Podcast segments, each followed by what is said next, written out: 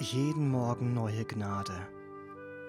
Andachten mit dem Evangelium im Zentrum von Paul David Tripp. Die heutige Andacht trägt die Überschrift Die Gegenwart des Heiligen Geistes. Jeden Tag brauchen wir sie. Du und ich können ohne sie einfach nicht leben. Was ist es? die in uns wohnende Gegenwart des Heiligen Geistes. Ich weiß nicht, wo ich war, als es um das Thema ging.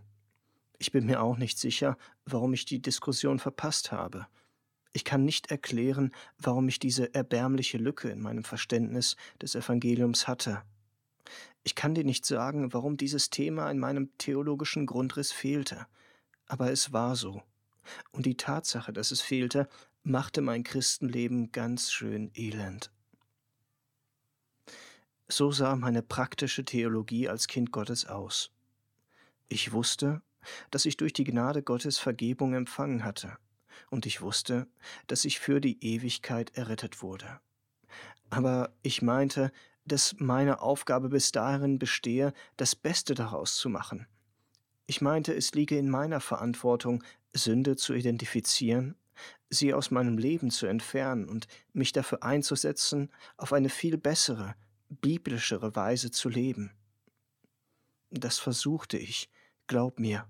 Ich versuchte es, aber es funktionierte nicht. Immer wieder versagte ich. Mir schien, ich versagte häufiger, als dass ich Erfolg hatte.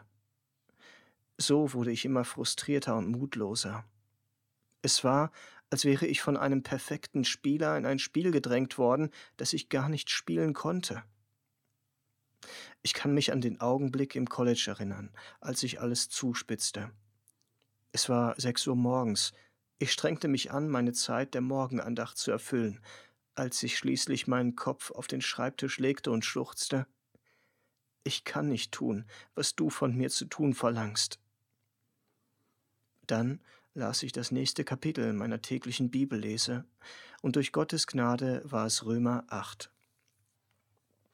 Ich las dieses Kapitel immer wieder, wozu auch die Worte gehören, denn wenn ihr gemäß dem Fleisch lebt, so müsst ihr sterben.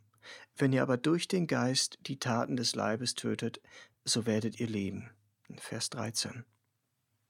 Es war, als ob ein Feuerwerk in meinem Kopf losging, Gott wusste, dass meine Not als Sünder so groß war, dass es ihm nicht ausreichte, mir nur zu vergeben. Er musste auch in mir wohnen, sonst würde ich niemals das sein und tun, wozu ich doch von neuem geboren war. Ich brauche die Gegenwart und die Kraft des in mir wohnenden Heiligen Geistes, weil die Sünde die Wünsche meines Herzens gefangen nimmt, meine Augen blind und meine Knie wankend macht.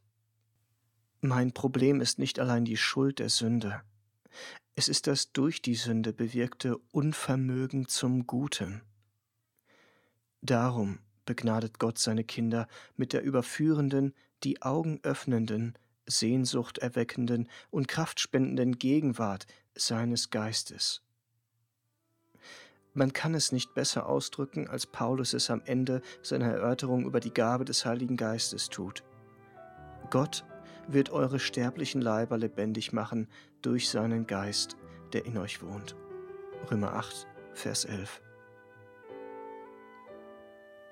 Jeden Tag brauchen wir sie. Du und ich können ohne sie einfach nicht leben. Was ist es? Die in uns wohnende Gegenwart des Heiligen Geistes.